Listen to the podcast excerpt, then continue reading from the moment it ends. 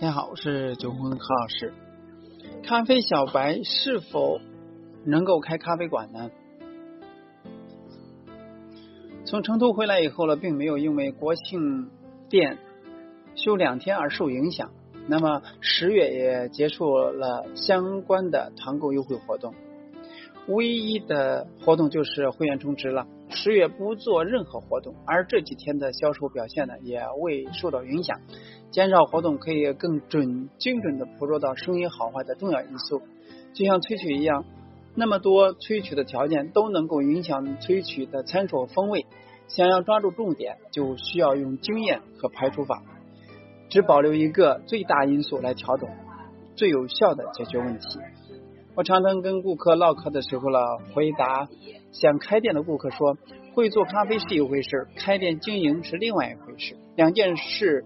不会也可以开店，而两件事都会也不一定能开好店。因此呢，当下不断的出现的新咖啡店，而且呢以小主以小为主，不见得是好事情，也不见得不好，都不会影响到一个定位准确、想法定坚定的咖啡店。只是我们有些人呢，在经历许许多多经营工作之后呢，更。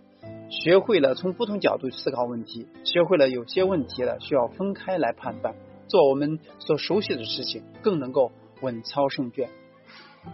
如果你什么都不会，不会做咖啡，不懂咖啡豆，不懂设备，不懂运营管理，但是你把一切都计算好了，所有的投入的物料成本、采购渠道、设备价格、装修风格定位、产品设计、顾客定位等计算到了每一步，你甚至了。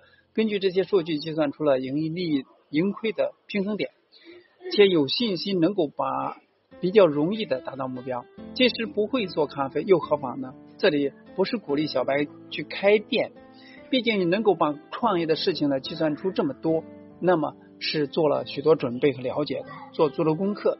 你是一个果干和善于行动的人，这样的你呢，即使是一个呃一步一个脚印。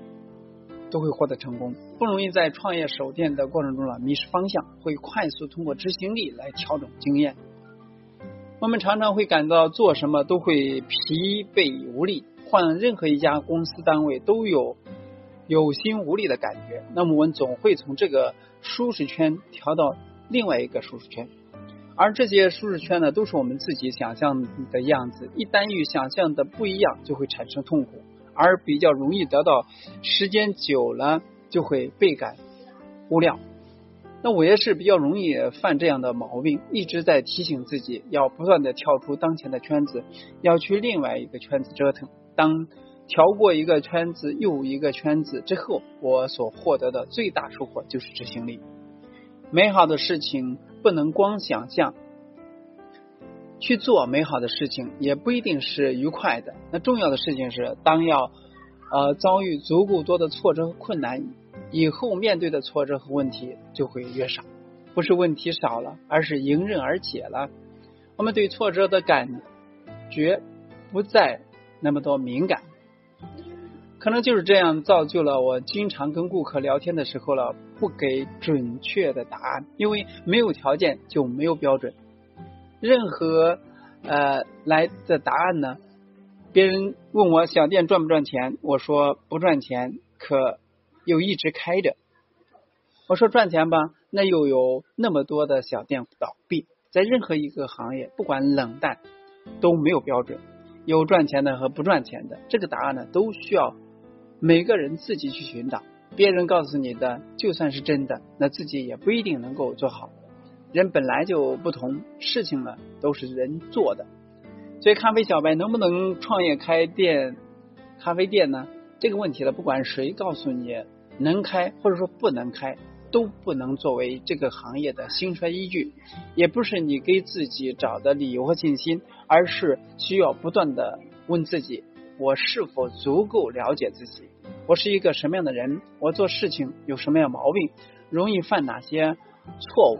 如果说你至今想了好几年开店，那都没有动过笔记录下来你所有逛店的收获，那么先锻炼一下自己的执行力吧。想和动手真有很大的区别。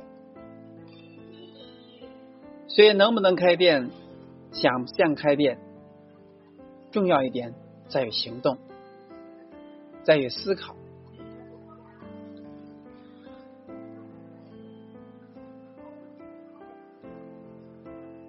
希望能给大家有所帮助。那今天呢就到这里，下次再见。